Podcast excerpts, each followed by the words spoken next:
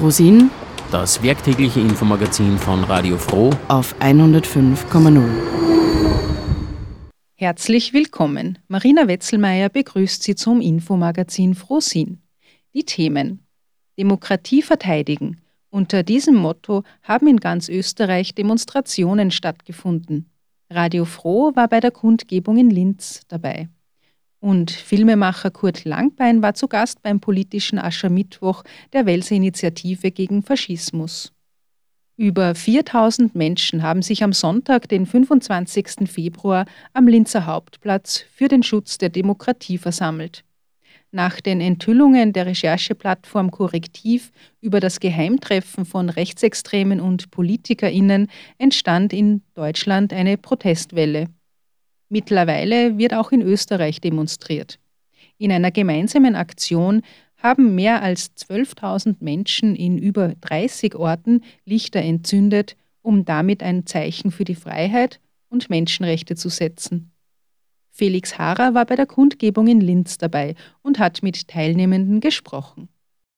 Ihr seid ja bei der Demonstration Demokratie verteidigen dabei. Warum seid ihr da? Ich glaube, dass gerade aktuell in der äh, Zeit sehr wichtig ist, einfach ein Zeichen für Vielfalt und für die Demokratie zu setzen. Also wir sehen es auf der ganzen Welt, auch in Europa und auch jetzt hier in Linz direkt, äh, dass Rechte, von, die eigentlich universell gelten sollten, angegriffen werden. Und ich glaube, dass jetzt der Zeitpunkt ist, auf die Straße zu gehen und sagen, so nicht. Genau, also ich glaube auch, dass der Rechtsextremismus einfach in letzter Zeit schon immer mehr zunimmt und auch immer mehr Leute irgendwie sich dazugehörig fühlen oder so und dass einfach gerade die ein großer Teil von der Bevölkerung vielleicht unschlüssig ist, wo welche Strömungen jetzt gerade, ähm, wo man sie anhängen sollte. Und genau für die ist, glaube ich, der Rechtsextremismus schon sehr verlockend, sage ich jetzt mal, dass man da irgendwie sie leicht anstecken lässt. Und es ist trotzdem so, wir leben in einer Demokratie und da soll es aber schon sein, dass die Demokratie im Vordergrund steht und nicht, genau, einfach, dass, genau, dass jeder seine eigene Meinung hat und jede Meinung genau viel wert ist. Warum seid ihr heute auf der Demonstration? weil wir uns für Menschenrechte einsetzen und gegen Rassismus und es uns wichtig ist, dass wir da auch ein Zeichen setzen, dass, äh, dass wir einfach dabei sind und das unterstützen. Ähm, ihr seid ja von Amnesty International. Ähm, Gibt es konkrete Punkte, wo Sie sagt, ihr seht die Demokratie aktiv gefährdet in Österreich? Also man muss immer vielleicht zu, zum Beginn sagen, dass Amnesty ja grundsätzlich keine Demokratiebewegung ist, sondern eben eine für Menschenrechte. Und äh, wir sehen derzeit schon einfach, dass, die, dass viele auch in der Politik versuchen, die einfach auch das, was schon äh, gibt, also die ganzen Verträge und die Europäische Menschenrechtskonvention zum Beispiel, die Allgemeine Erklärung der Menschenrechte, versuchen uns zu erklären, dass das vielleicht nicht mehr zeitgemäß ist. Und das halten wir für sehr gefährlich. Die Menschenrechte sind nicht verhandelbar und das möchten wir sehr deutlich auch klar machen. Was bedeutet Demokratie für Sie persönlich? Äh, das ist wirklich Teilhabe äh, aller demokratischen Kräfte und wir dürfen auch wirklich von den äh, wahlwerbenden Parteien verlangen, dass sie sich zur Demokratie bekennen und der Demokratie verpflichtet sind. Wo genau sehen Sie die Demokratie aktuell gefährdet? Gibt es da irgendwelche speziellen Punkte? mit dem zunehmend eindeutige Punkte, äh, nicht nur diese Sprachverrohung, die man deutlich merkt, die Analogien tatsächlich äh, zu den 30er Jahren hat, sondern auch tatsächlich will äh, immer stärker die Schraube angezogen wird, immer äh, extremer die Forderungen werden bis zu äh, dieser identitären äh, Geschichte, die uns ja wirklich mehr wie äh, auf die Straße treiben muss. Super, vielen Dank. Dankeschön. Danke. Was kann man denn Ihrer Meinung als Privatperson machen, damit man Demokratiearbeit ähm, auf gesellschaftlicher Ebene stärkt in Österreich? Ja, einfach wirklich miteinander reden. Ich, ich habe zum Beispiel einmal die Initiative gehabt in unserem Ort, dass man die Migrantenfamilien einlädt, dass man sich zusammensetzt, dass man miteinander redet. Und ich habe so viel gelernt dabei Und das tat dann jeden so gut, der so seine einfachen, seine einfachen Sprüche da klopft, wenn man sich mal anhört, äh, wieso ist wer zu uns gekommen, welchen Hintergrund und dann kann man sich auseinandersetzen damit. Ich finde auch nicht, es ist nicht schwarz-weiß, es ist einfach zum gut, wenn man redet miteinander. Unter dem Motto Demokratie verteidigen haben am 25. Februar in ganz Österreich erneut Kundgebungen und Lichtaktionen stattgefunden. Es wurde dazu aufgerufen, ein Zeichen gegen Rechtsextremismus und Rassismus und für Demokratie zu setzen, so auch am Linzer Hauptplatz. Organisiert wurde die Kundgebung in Linz von den Organisationen Fridays for Future, Yes We Care Linz, Armut, Omas gegen Rechts, dem Verein Zuflucht, Black Voices, Migrare und dem Klimavolksbegehren. Abgerundet wurde die Kundgebung, bei der laut Veranstalter fast 5000 Personen teilnahmen, von einem Lichtermeer aus Kerzenschein und Handylichtern. Zudem fanden sich im Programm auch Reden wieder, die auf die Wichtigkeit der Demokratie und dem damit einhergehenden Kampf gegen Rechtsextremismus und Rassismus aufmerksam machen. Einer der Vortragenden ist der oberösterreichische Schriftsteller und Autor Thomas Baum. Sie hören nun einen Ausschnitt seiner Rede. Die liberale Demokratie funktioniert innerhalb eines rechtlich klar abgesteckten Rahmens. Die Geschichte hat uns gelehrt, dass außerhalb dieses Rahmens Unheil droht. Ausgrenzung und Spaltung, Entmenschlichung und Verrohung. So wie bei dieser unsäglichen Zusammenkunft in Potsdam, von der wir gerade gehört haben. Was dort und auch in anderen Hinterzimmern ausgeheckt wurde und ausgeheckt wird, ist abscheulich und widerwärtig.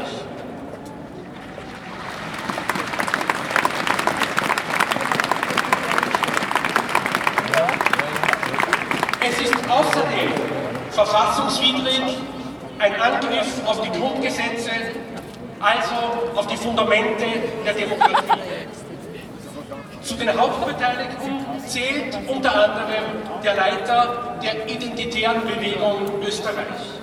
Eine rechtsextreme Gruppierung, die der Bundespartei Obmann, der FPÖ, ein ausgewiesener Freund der Remigration, als unterstützendes, unterstützenswertes Projekt bezeichnet.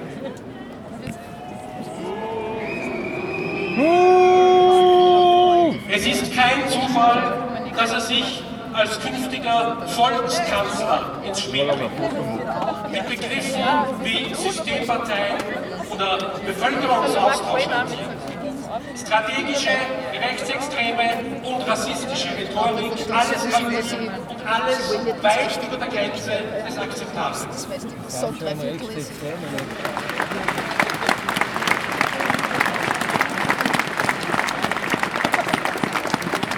Das sind keine Harmlosigkeiten.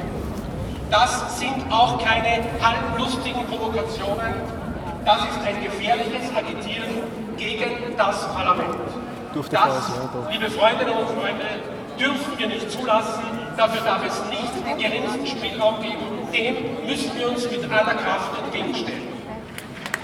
Bravo!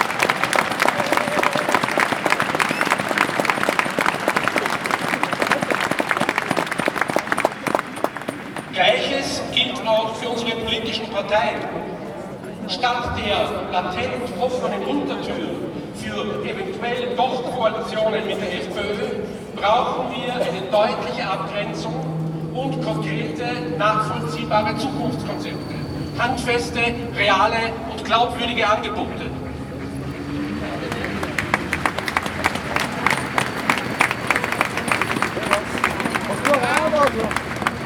Wenn diese Angebote fehlen, wächst im permanenten Krisenmodus die Sehnsucht nach einfachen Erklärungen, nach populären und womöglich autoritären, autoritären Lösungen. Aber die autoritäre Lösung gehört eben nicht zu den Grundwerten und Qualitäten einer intakten Demokratie. Deren Kernstück ist die konstruktive Auseinandersetzung, das oft mühsame Verhandeln und das konstruktive Streiten und Kompromisse. Rechtsextreme Parteien lösen keine Krisen, warnt die Politologin Nadja Meisterhans Sie beuten Krisen nur für ihre Zwecke aus. Auch Magdalena Danner, stellvertretende Geschäftsführerin von Migrare, dem Zentrum für MigrantInnen in Oberösterreich, war unter den Vortragenden und präsentierte eine Rede am Linzer Hauptplatz. Wir sind migrantisch. Wir sind bio-österreichisch. Wir sind Ausländerinnen. Wir sind StaatsbürgerInnen. Wir haben Migrationsbiografie. Und wir haben Urlaubsbiografie. Wir sind nicht wahlberechtigt. Wir sind das Wahlvolk. Wir sind jung. Und wir sind jünger. Wir sind Frauen. Wir sind Männer. Wir, wir sind, sind, Menschen. Menschen.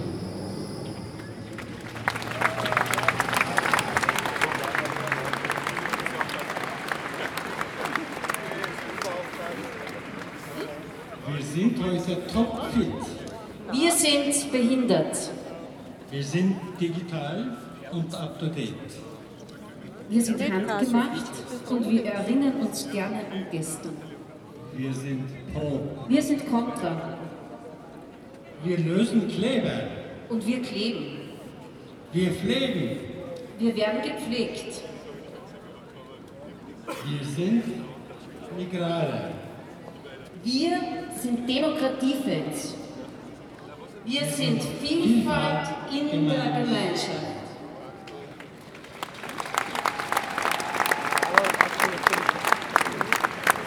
Wir sind Teilhabe. Wir sind Chancengerechtigkeit. Ich habe mir das Land und den Zeitpunkt meiner Geburt nicht ausgesucht. Aber ich, ich nehme bewusst Verantwortung dort, wo ich lebe. Die Verantwortung dafür, wie wir hier zusammenleben. Aus dieser Überzeugung heraus bin ich heute hier und möchte gemeinsam mit euch ein starkes Zeichen für eine inklusive Demokratie setzen.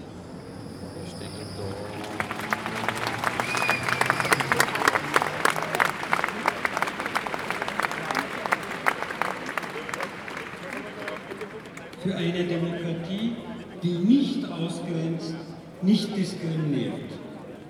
Eine Demokratie, in der wir mit Würde und Respekt miteinander leben.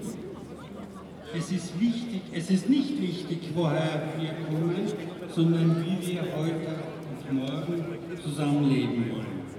Daher müssen wir uns gegen Faschismus, Rassismus, Sexismus und alles, was Menschen erniedrigt, entschieden entgegentreten, so wie wir das heute eindrucksvoll tun.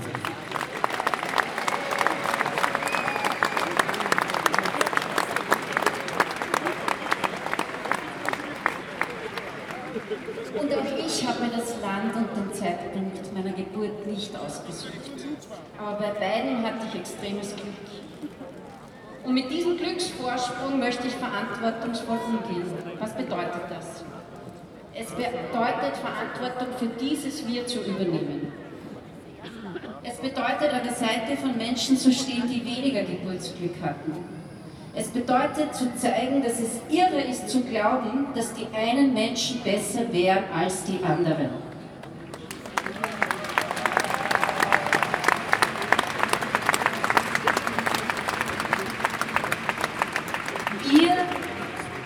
Für ein demokratisches, vielfältiges Österreich. Wir sind füreinander da. Heute, morgen und immer verteidigen wir, verbessern wir diese, unsere Demokratie. Vielen Dank. Musikalisch begleitet wurde die Kundgebung von der Band Free Willy. Diese hat zum Ende der Kundgebung ein von den Organisatoren bereits im Vorfeld angekündigtes Lichtermeer musikalisch begleitet. Gespielt wurden die Songs Sag Nein und Bella Ciao.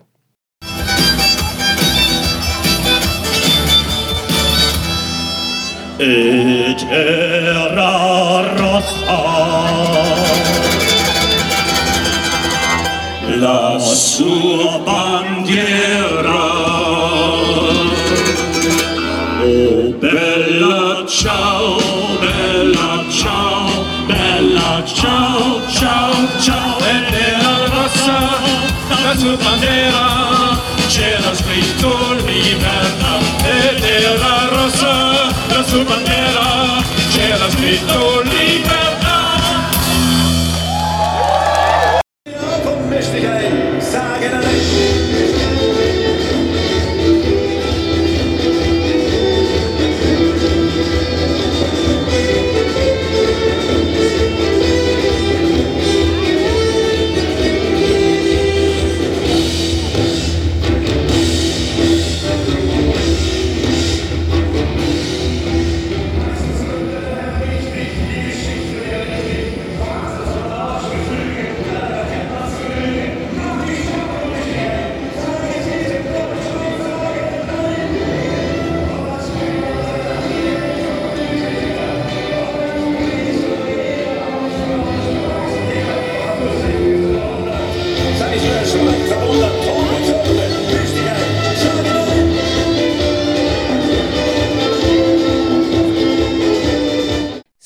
einen Beitrag von der Kundgebung Demokratie verteidigen in Linz.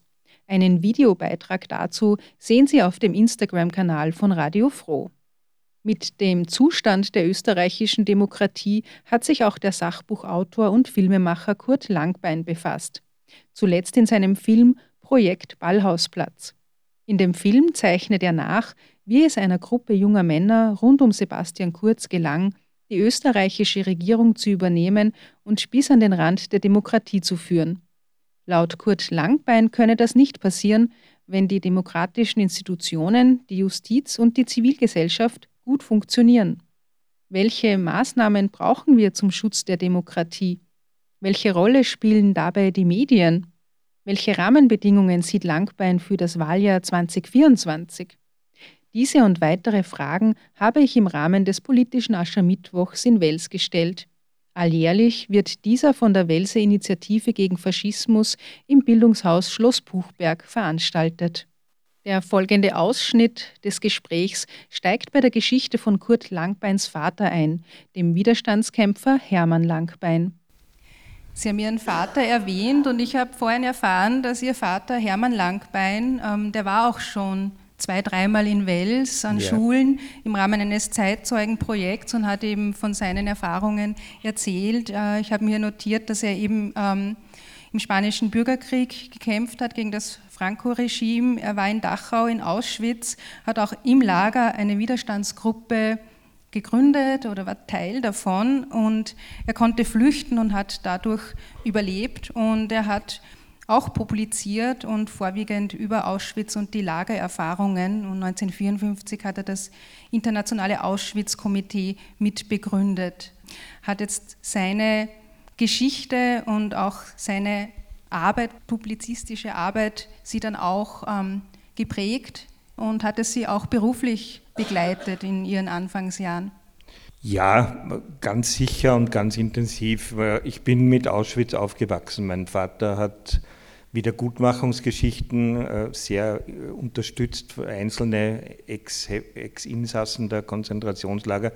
Und er hat es von zu Hause aus gemacht. Und die waren alle bei uns und sie haben ihre Fotos gezeigt. Und dann hat mein Vater wesentlich dazu beigetragen, dass vor genau 60 Jahren, der, also im Dezember waren 60 Jahre, der erste große Prozess, äh, der von, Deutsche, von deutscher Justiz an deutsche und österreichische äh, Angeklagte gegangen ist, die in Auschwitz äh, die Massenmorde verübt haben. Dieser Frankfurter Auschwitz-Prozess. Und da war er dann Prozessbegleiter und hat täglich seine, seine Tonbandprotokolle, die er gesprochen hat, dort hat er sie ja nicht sprechen können, sondern hat stenografiert und die hat meine Mutter dann zu Hause abgeschrieben, jeden Tag. Und äh, wir saßen oft im gleichen Zimmer, weil im Winter war es kalt. Und ich habe dann 1981 das erste Mal Auschwitz besuchen können und ich habe mich dort ausgekannt. Also das war schon ein großes Gepäck, das ich mitgenommen habe, wo es aber auch eine Dankbarkeit für, wenn man jetzt von diesen traumatischen Geschichten äh, absieht, äh, dafür gibt, weil ich einerseits, ich würde sagen, einen etwas sperrigen Gerechtigkeitssinn irgendwie mitbekommen habe. Eine ziemlich große Kompromisslosigkeit, wenn sich ungerechte Attacken auch gegen mich richten. Das motiviert mich erst richtig, was zu tun.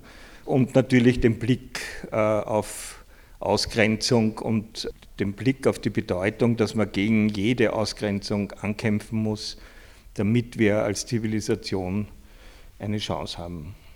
Ich möchte auf aktuelle Anlässe eingehen, nämlich Demokratie verteidigen, wo wir eigentlich schon eine Parallele ziehen können oder den historischen Bogen auch ziehen können. Denn unter dem Motto Demokratie verteidigen haben ja in vielen Städten und Regionen in Deutschland Demonstrationen stattgefunden mit Millionen von Menschen und auch in Österreich ist gegen Rechtsextremismus und Rassismus ja demonstriert worden. In Wien die große Demo, aber auch in Salzburg, in Innsbruck und in Graz. Und es soll auch weitergehen. Also für den 25. Februar sind landesweit Kundgebungen geplant und eben auch in Linz. Einige von Ihnen, von euch haben es auch schon mitbekommen, was ich so gehört habe.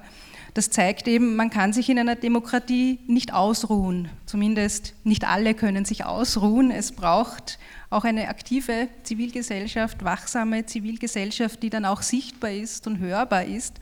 Und das führt mich dann auch zu dem Filmprojekt Ballhausplatz. Ihr jüngster Film, ähm, rausgekommen im Herbst 2023 und in der Beschreibung zu dem Film steht eben, ja, die meisten werden es wissen, es geht um Sebastian Kurz und eine Gruppe junger Männer, der es gelang, die österreichische Regierung zu übernehmen und bis an den Rand der Demokratie zu führen. Hat Sie das bei der ganzen Geschichte überrascht, schockiert, dass das möglich ist, so scheinbar so leicht möglich ist. Und das Spannende an der Geschichte ist ja auch, dass sie ja nur durch eine Reihe an Zufällen ja überhaupt ans Tageslicht gekommen ist. Genau. Also das war mein Motiv, den Film zu machen, weil man würde ja sonst sagen, wenn sich zwölf Leute in einem Hinterzimmer eines Kaffeehauses, so war es auch wirklich, hinsetzen und sagen, wir übernehmen jetzt die Republik, zuerst die ÖVP und dann die Republik und dann machen sie tatsächlich ein 200 Seiten Papier Projekt Ballhausplatz mit einer minutiösen Planung, wie man zuerst schaut, dass die derzeitigen Mächtigen in der ÖVP unmöglich gemacht werden, Manipulation ohne Ende und wie sie dann die, in der ÖVP als als die großen Retter begrüßt werden können, immer der Sebastian Kurz oben. Sie haben sich ja als Jünger und als äh, Prätorianer selber bezeichnet, also seine Garde, und dann die Republik übernehmen. Und dann innerhalb von zweieinhalb Jahren haben die das geschafft. Das kann nicht passieren, wenn in einer Demokratie, in einer Demokratie die demokratischen Institutionen, die Justiz, und die Zivilgesellschaft gut funktionieren. Und also es war klar, dass, das gibt es sonst nicht. Das äh, ist ein Alarmzeichen allerersten Grades. Und wie Sie richtig sagen, die hätten ja immer weitergemacht und hätten die Demokratie Schritt für Schritt weiter abgegraben. Und wenn nicht der eine von Ihnen, äh, der, der liebe Herr Schmidt, die Anweisung, alles löschen, nicht befolgt hat, weil er geglaubt hat, auf diesem einen Festplattending spielt er nur seine Musik und übersehen hat, dass er da ein Backup von all seinen äh, seinem Handydaten irgendwie gemacht hat, dann wären die heute noch an der Macht. Da bin ich ganz sicher. Und dann wären wir heute ganz in der Nähe von Ungarn, was denn das Ausmaß der Demokratie oder die Zurückdrängung derselben betrifft. Das macht Sorge das, und das sollte uns noch mehr Ansporn sein, dafür zu sorgen, dass es eine lebendige Demokratie gibt, auch dafür zu sorgen, dass wir das Verständnis verbreiten, dass Demokratie auch immer ein bisschen unbequem ist und ein bisschen umständlich ist und ein bisschen mühsam ist. Das gehört zu Meinungsbildungsprozessen dazu, dass man auch den anderen zuhört, dass man die Meinung des anderen nicht sofort abqualifiziert, sondern sich äh, mit der auseinandersetzt und vielleicht Gegenargumente zu finden, statt zu sagen, die kehren weg oder so. Das ist ja während der Corona-Zeit auch erschreckend passiert, äh, in alle Richtungen, nämlich äh, für mich auch, der sich auch der wissenschaftlichen Aufklärung verschrieben hat. Das hat mich motiviert, den Film zu machen. Die Diskussionen dazu haben, waren ein bisschen ermutigend, aber wenn man sich die reale Politik anschaut, Sebastian Kurz hat verstanden, dass die Ideologie des Rechtspopulismus und der Ausgrenzung in die Mitte der Gesellschaft zu bringen und dort ist sie immer noch. Und dort ist sie immer noch und äh, was Nehammer und Co. machen, ist äh, die Fortsetzung dieser Politik mit dem, mit dem kleinen Vorteil, dass sie ein bisschen botscherter ist, aber der reicht nicht aus. Sie haben gesagt, dass eben es möglich war, dass eben eine relativ kleine Gruppe der Männer so geplant hat, ähm, die Republik zu übernehmen, dass das unter einer gut funktionierenden Demokratie gar nicht möglich sein sollte. Wie mhm. würden Sie denn die Rahmenbedingungen beschreiben, unter denen das möglich geworden ist? Eine ziemliche Schwäche und Erosion äh, der Überzeugungskraft und der demokratischen Struktur innerhalb der großen politischen Parteien, in dem Fall der Volkspartei hauptsächlich, die äh, zerrüttet waren, zerstritten waren, äh, wo es keine gemeinsame Linie gab und die haben ja die haben das ja gesehen. Also ich habe ja mit einigen besprochen, die dann mir leider kein Interview gegeben haben. Denen war es bewusst, äh, was da passiert und dass der die Macht übernehmen wird und haben sich dann nicht einmal getraut, dagegen aufzustehen. Die Frau Merkel hat den damaligen Vizekanzler, den ÖVP-Vizekanzler gewarnt und gesagt, weil das war international merkbar, wie der unterwegs ist, ja, der Herr Kurz gesagt, ihr müsst was tun. Ja? Sie haben nichts getan. Also das ist die eine große Schwäche. Und die andere große Schwäche ist, dass wir uns, also wir jetzt als Bevölkerung, nicht bitte die Anwesenden nicht das persönlich nehmen, äh, einfach die, die Ausgrenzungskampagne, die der, der, der Sebastian Kurz ganz gezielt 2015 begonnen hat, dass der nichts wirklich entgegengesetzt wurde mehr. Das sind nach der ersten tollen äh, Euphorie und Behilfsbereitschaft die eine Seite ist, aber die andere ist sozusagen die politische Argumentation, die, dann immer mehr gefehlt hat. Und alles haben sich quasi äh, zurückgezogen und äh, haben damit dieser Ausgrenzung Tür und Tor geöffnet, die dann in dieser sogenannten Schließung der Balkanroute ge ge gegipfelt hat, die ja gar keine war. Also in den Jahren nach der sogenannten Schließung der Balkanroute gab es viel mehr Asylansuchen als davor.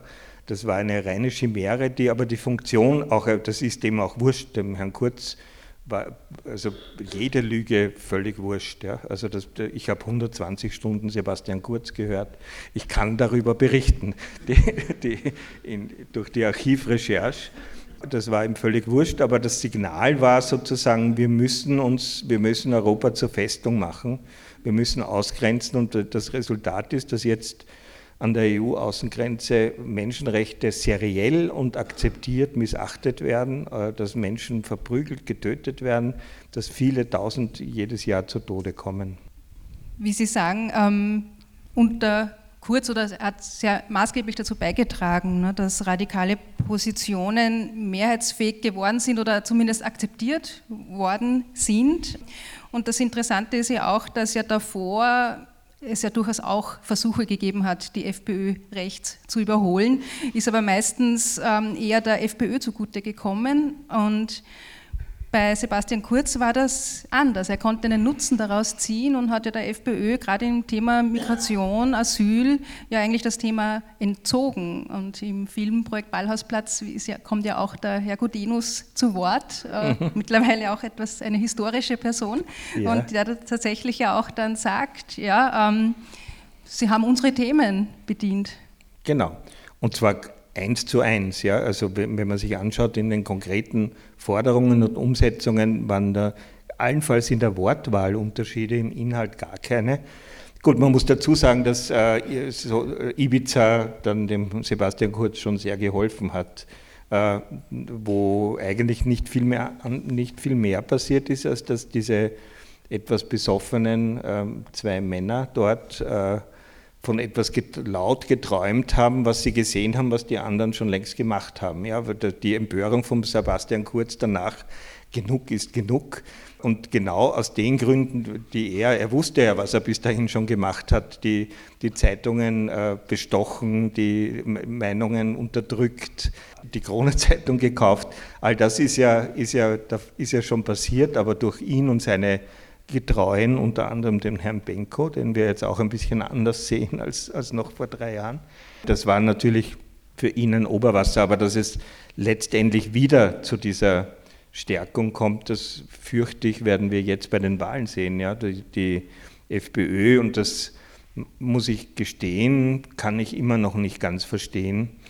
Die FPÖ hat wieder so, so viele Anhänger wie vor Ibiza, als hätte es dieses Ibiza mit all seinen Begleiterscheinungen und die danach folgenden äh, Informationen über den Lebensstil und über die, die Gaunereien, die da gemacht worden sind, als hätte das das nicht gegeben. Und es ist leider so, das sieht man auch bei, bei Trump und seinen Anhängern, dass die Tatsache, dass der lügt und dass der betrügt, dass das die Leute, die frustriert sind und irgendwie ihren Hass ausgelebt sehen wollen auf der politischen Bühne, nicht wirklich beeinflusst. Das heißt, das führt dazu, dass viel verziehen wird oder darüber hinweg gesehen wird. Ich glaube nicht, dass das verziehen ist, wobei ich wäre vermessen zu sagen, dass ich wüsste, was da passiert. Aber ich sehe, dass etwas Fundamentales passiert, nämlich wir sind alle miteinander, also in Amerika wie in Europa, fünf, sechs Jahrzehnte von einem ständigen Wachstum und Aufstieg begleitet worden. Das war nicht unser großes Verdienst, sondern das waren natürlich einerseits die Resultate aus dem Weltkrieg und andererseits aus der globalen Ausbeutung des globalen Südens. Wir sind äh, in den letzten 15 Jahren damit konfrontiert worden, dass das so nicht mehr weitergeht, dass das an seine Grenzen stößt. Einerseits, weil die Menschen im globalen Süden sich auf die Reise machen, weil sie mittlerweile durch die Kommunikationsmittel wissen, dass es woanders auch anders ausschaut als bei ihnen. Andererseits, weil der Klimawandel diesen Prozess noch gespenstisch vergrößern wird. Da sind alle, alle Prognosen ziemlich einig und dass äh, andererseits bei uns auch durch die wachsende Ungerechtigkeit, Ungleichheit es für und die Elterngeneration, ich bin ja schon Opa, aber die Elterngeneration nicht mehr sicher sein können, dass es ihren Kindern besser gehen wird als ihnen selber. Und das schafft eine tiefe Verunsicherung, weil gleichzeitig keine Zukunftsbilder da sind, die, die einen sagen können, okay, dorthin müssen wir gehen, dann passt es wieder halbwegs. Die gibt es nicht. Und in solchen, solch einer grundsätzlichen gesellschaftspolitischen Stimmung haben äh, so Rechtspopulisten eine Chance, diese Verunsicherung und den Hass aufzugreifen.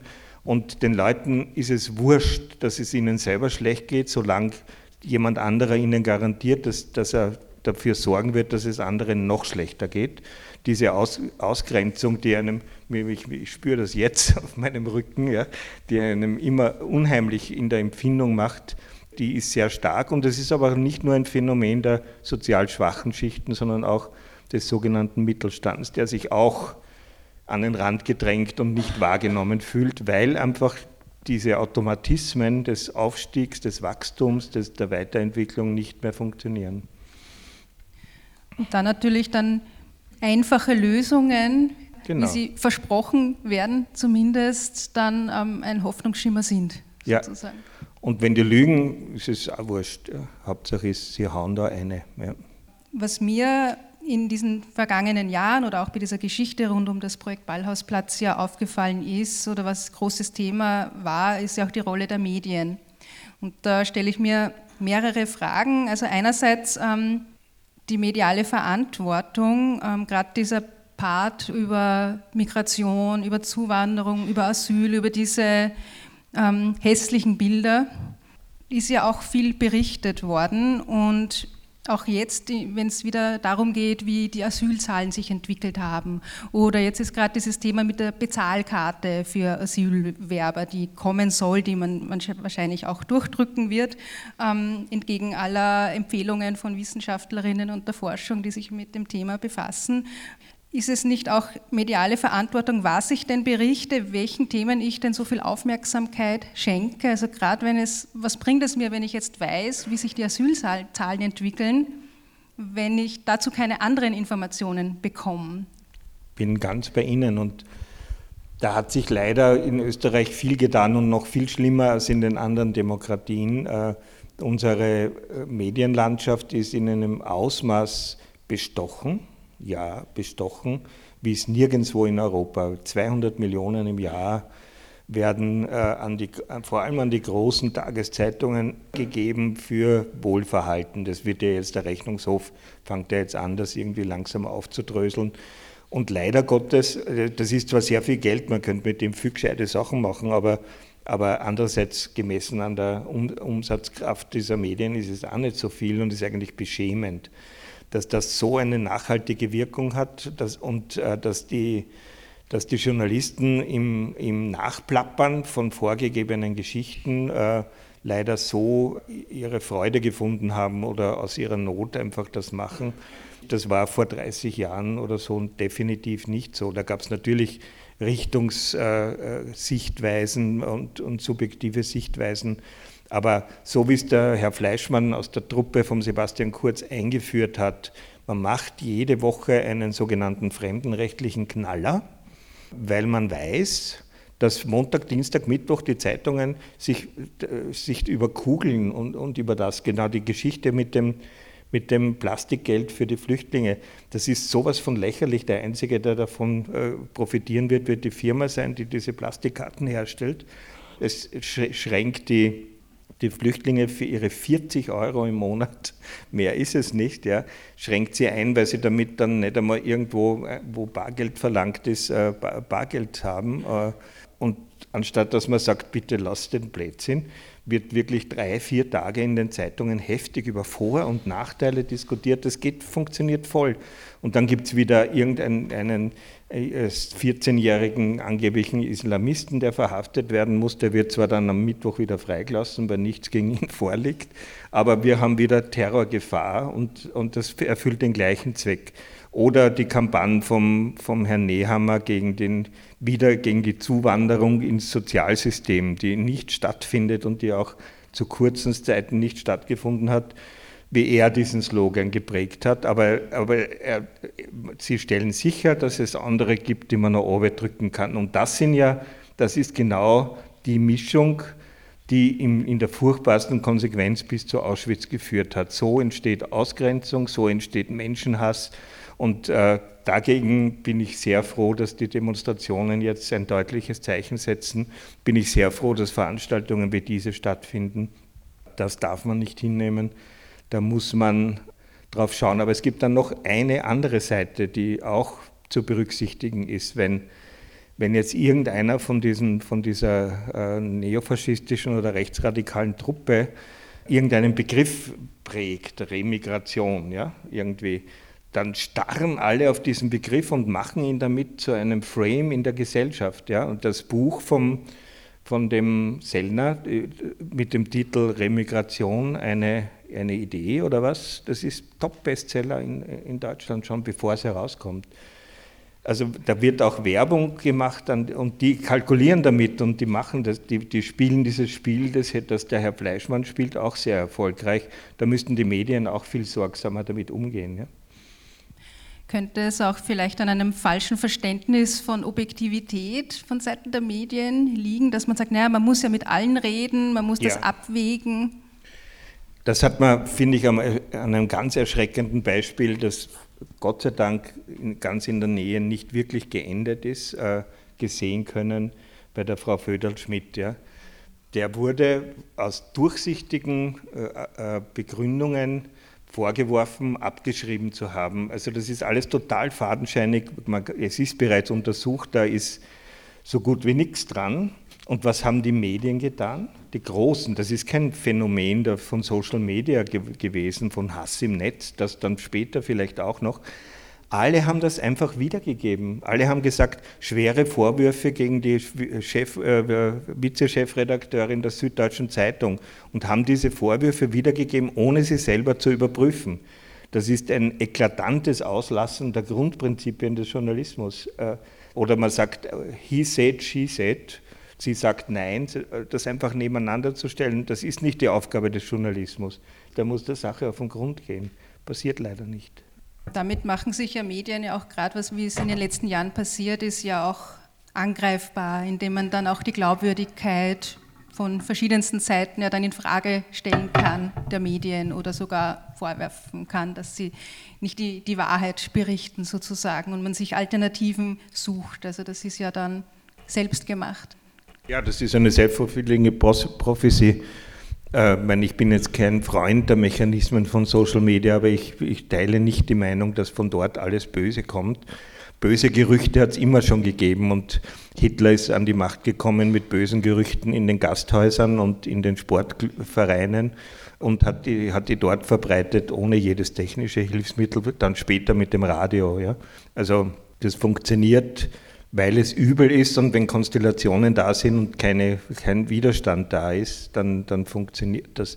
Aber es ist heute Rufmord jederzeit möglich. Und leider haben wir keine mediale Öffentlichkeit, die das wirksam in, den, in die Schranken weist.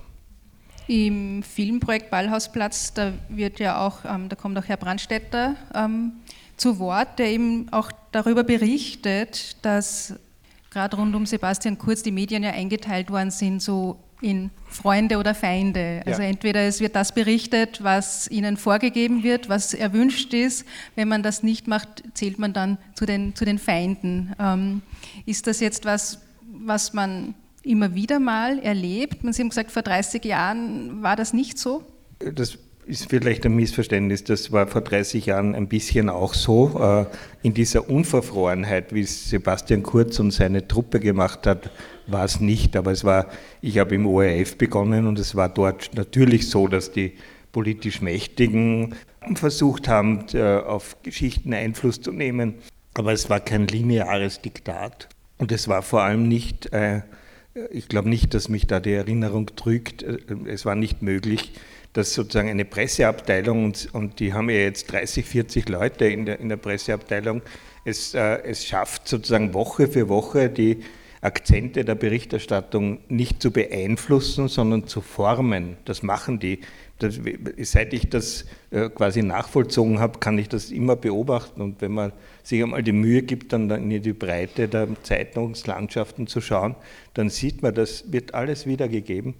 Also das ist schon ein massiver, ein massiver Unterschied und ich hoffe sehr, dass da ein Läuterungsprozess in Gange kommt. Aber leider, diese Regierung hat bisher diesen, auch den, den Bestechungen, die Inserate heißen, äh, noch nicht wirklich einen Riegel vorgeschoben. Das ließe sich ja einfach verbieten. In keinem anderen Land gibt es das in dem Ausmaß, dass Ministerien Millionenaufträge an Zeitungen vergeben.